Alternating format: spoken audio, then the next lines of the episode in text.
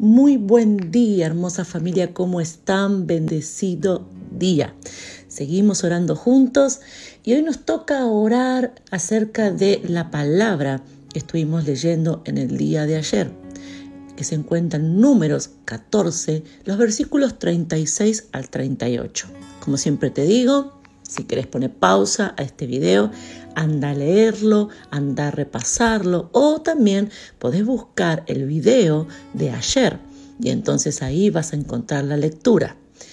Dice la palabra de Dios en estos versículos, el título dice Muerte de los diez espías malvados.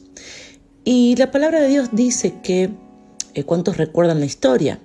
Está Moisés, está el pueblo, y Moisés elige a doce príncipes, a doce varones que vayan a mirar, que vayan a traer un reporte acerca de la tierra prometida.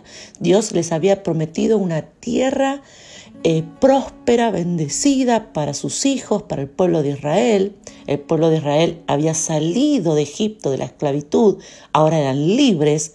Y Dios les dice, tengo preparada para ustedes una tierra especial. Entonces van estos doce a mirar la tierra. Dice la palabra que cuando vuelven, diez vuelven con un reporte totalmente negativo. ¿Qué fue lo que dijeron estos diez? Fueron doce, pero diez, ¿qué fue lo que dijeron? Y después tenemos a eh, Caleb y a Josué, que ellos declararon algo distinto. Pero dice en estos versículos que murieron de plaga delante de Jehová, que esos diez que fueron, vieron la tierra y trajeron un reporte totalmente negativo, murieron de plaga delante de Jehová. ¿Qué fue lo que hicieron estos diez? ¿Qué fue lo que hicieron? Ellos fueron a ver la tierra y hablaron de lo que veían, de lo que con sus ojos naturales veían. Ellos vieron gigantes y vinieron y dijeron, hay gigantes que se van a, que se comen a, los moradores, a la gente. Es una tierra imposible, es una tierra que nunca podemos conquistar, es una tierra... Y eso comenzaron a decir eso. Eh, no hablaban mintiendo porque eran lo que habían visto con sus ojos naturales, pero lo que ellos habían visto comenzaron a hablar a la gente de miedo, a hablar duda. No creyeron lo que Dios les había dicho, porque Dios les dijo, esas yo se las voy a entregar. Pero ellos fueron, miraron, vieron la circunstancia, vieron la tierra, vieron lo que pasaba ahí y creyeron más en lo que vieron sus ojos naturales que en lo que Dios les había dicho. Ellos hablaron que era imposible, aunque Dios les había hablado. ¿Te parece un discurso conocido? ¿Te parece un discurso o un hablar cotidiano? Hoy en día pasa eso, que todo el mundo, nadie está hablando de lo que Dios dice, sino que todos están hablando de que no se puede, de que no se puede salir adelante, todos están hablando de que es difícil, de que, eh, de que hay dudas hacia el futuro, de que no se va a poder, de que no se puede lograr, de que eh, todo el tiempo de, de, que nadie cree que, que, una palabra de esperanza, una palabra de vida. ¿Cómo está hoy, hoy día el entorno nuestro hablando? Hablan negatividad, hablan miedo, y pero bueno, ¿en dónde vivís? Estamos hablando de la crisis, que no fuiste a comprar, que no, no viste cómo están las cosas. Y dice que ese fue el hablar de estos diez. Ahora lo que a mí me llama poderosamente la atención es que estos diez no eran compañeros de trabajo nuestros que no conocen a Dios, eh, no eran familiares que no nacieron de nuevo, que no, que, no fueron eh, abiertos sus ojos a la verdad, sino que estos diez eran del pueblo de Dios. Y hay un una consecuencia muy fuerte para aquellos hijos e hijas de Dios que teniendo una promesa, y ahora te estoy hablando a vos, teniendo una promesa, haber escuchado a Dios, recibiendo palabra de vida, teniendo liderazgo, teniendo dirección, porque estos hombres tenían a un gran líder que era Moisés, que escuchaba a Dios, que los guiaba, que obedecía a Dios. Entonces, hoy siendo un hombre, una mujer que conoce de Dios, que tiene una promesa, que tiene autoridades, que, recibe palabra de vida. Nosotros no podemos estar hablando de imposible, de miedo, de duda, de lo que vemos, de lo que dicen en el noticiero, de lo que dicen en esto, en lo otro, ni de imposibles. Nosotros no podemos estar hablando así.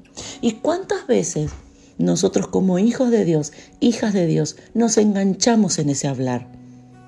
Y nos ponemos a hablar y sí, está todo difícil, y sí, no vamos a salir adelante, y sí, no se puede, y no, no se va a poder, y no, y está todo cada vez peor. ¿Cuántas veces nosotros nos enganchamos en ese hablar? Y quizás estos diez se olvidaron de cuál era su identidad. Nosotros no fuimos llamados a hablar así. Nosotros tenemos que hablar de lo que Dios dice. Nosotros tenemos que hablar desde nuestra fe. Tenemos que hablar de la esperanza que tenemos en Él. Tenemos que hablar de la grandeza de su poder. Tenemos que hablar del el testimonio que tenemos de que Él ya nos bendijo, ya nos sacó, ya nos libertó. Y a veces parece un buen consejo. Ok, pastora, es un buen consejo. Voy a hacer todo lo posible de ahora en más en hablar bien. Pero yo no quiero en esta mañana darte un buen consejo.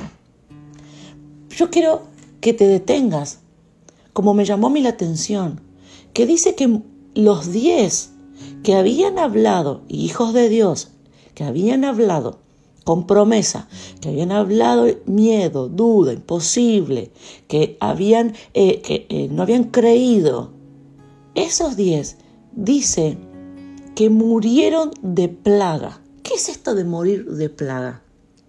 ¿A qué te recuerda rápidamente las plagas? Las plagas son lo que mandó Dios a Egipto, que afectara a los egipcios.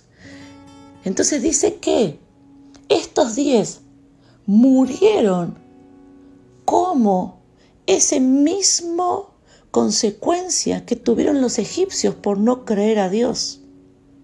O sea que, escuchadme bien esta mañana, un egipcio que no creía a Dios recibió plagas, pero un hombre, una mujer que conoce a Dios, pero que tampoco le cree, también recibe la misma consecuencia. O sea que ser hijo de Dios, hija de Dios, no se trata de hablar bonito. Se trata de creer a Dios. Se trata de resistir al miedo, a la duda, a lo imposible, al desánimo guerrear en contra de eso, hablar totalmente distinto. ¿Por qué? Porque nosotros no queremos tener la misma consecuencia de aquellos que no están creyendo. Cuando un hijo de Dios, cuando una hija de Dios, cuando vos o yo nos ponemos a hablar igual que todos los que no creen, nosotros también vamos a recibir la misma consecuencia. Hay mucha gente que no entiende esto. Hay hijos de Dios, hijas de Dios, que hablan imposible, hablan miedo, hablan de crisis, hablan de duda, hablan de temor, hablan de fracaso, hablan de muerte. Y luego quieren ser bendecidos. Y luego quieren que sobre ellos todo esté bendecido y todo salga bien. La promesa de bendición, la promesa de abundancia, la promesa de la cobertura de Dios. Está sujeta a hombres y mujeres como Josué y Caleb, que ellos ante la misma circunstancia, ante los mismos gigantes, ante la misma crisis, ante el mismo problema, ante la misma dificultad, ante el mismo país, ellos decidieron creerle a Dios y por eso hablar diferente. Esta palabra es muy poderosa en esta mañana.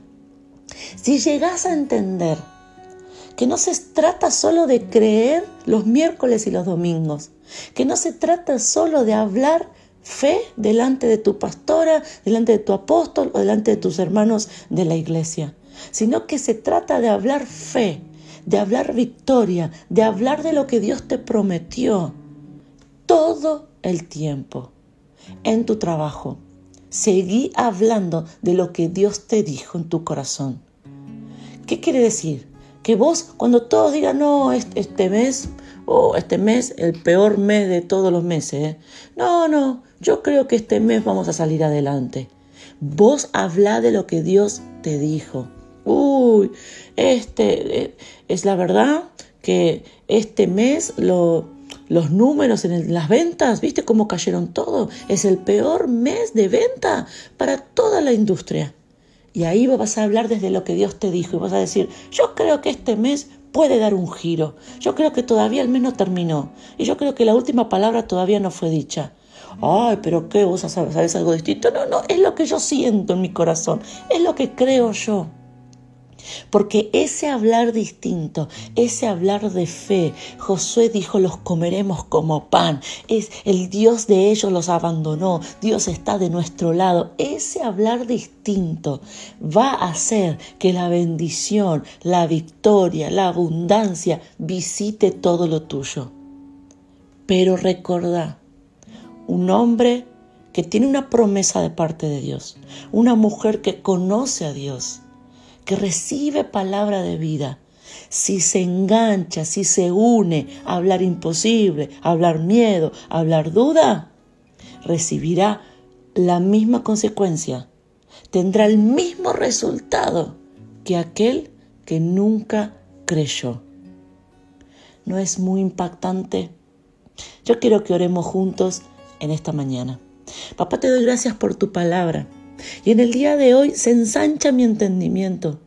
Y yo ahora me doy cuenta que creerte a ti no es hablar lindo, sino que creerte a ti es provocar con mi declaración, con mi hablar, provocar, Padre, salir de esa consecuencia de, de, de desánimo, salir de esa consecuencia de derrota, salir de esa consecuencia de plaga.